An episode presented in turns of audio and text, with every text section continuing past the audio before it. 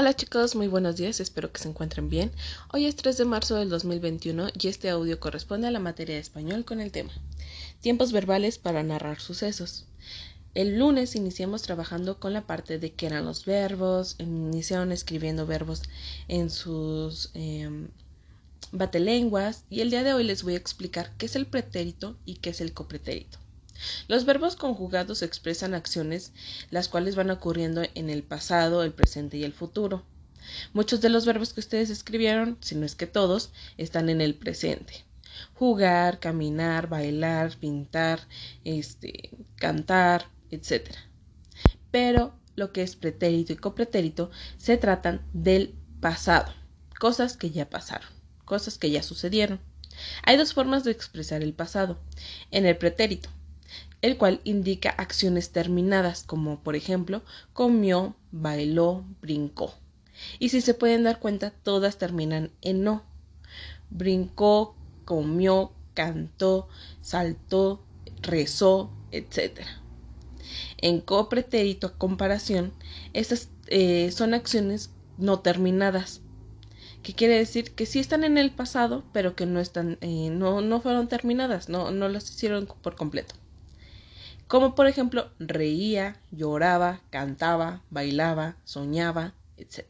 Y estas, si se pueden dar cuenta, a comparación del pretérito que termina en no, estas terminan en a o en aba, casi siempre.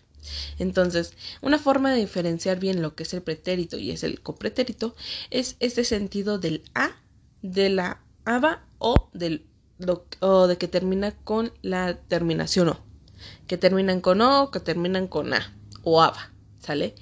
Entonces, el pretérito y el copretérito son igual, son verbos que eh, expresan el pasado. Entonces, para ahí no, no deben de tener complicación en este sentido. ¿Qué es lo que van a hacer hoy? Con esos batelenguas van a hacer un juego con sus padres, con sus hermanos, con sus abuelitos, con quien estén en casa.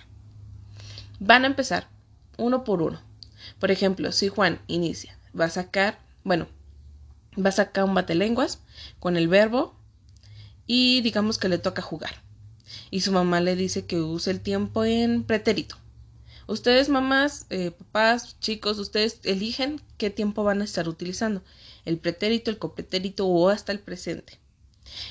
La persona que haya sacado ese batelenguas va a tener que formar una oración eh, conjugada a, a, ese, a, ese, a ese verbo. Pueden hacerlo más dinámico y, y de, decir, tienes un minuto para eh, decirme una oración de con ese verbo en pretérito.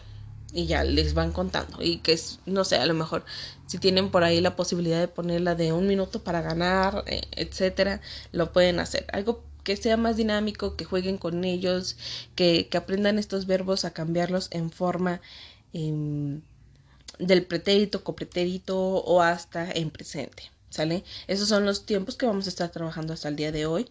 Diviértanse mucho realizando esta actividad.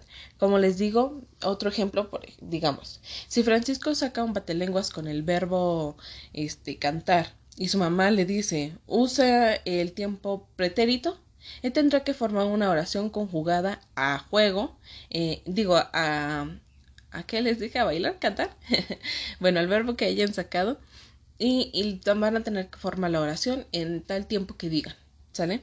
Entonces, cualquier duda que tengan sobre esta actividad me pueden mandar un mensajito y yo estaré al pendiente de WhatsApp.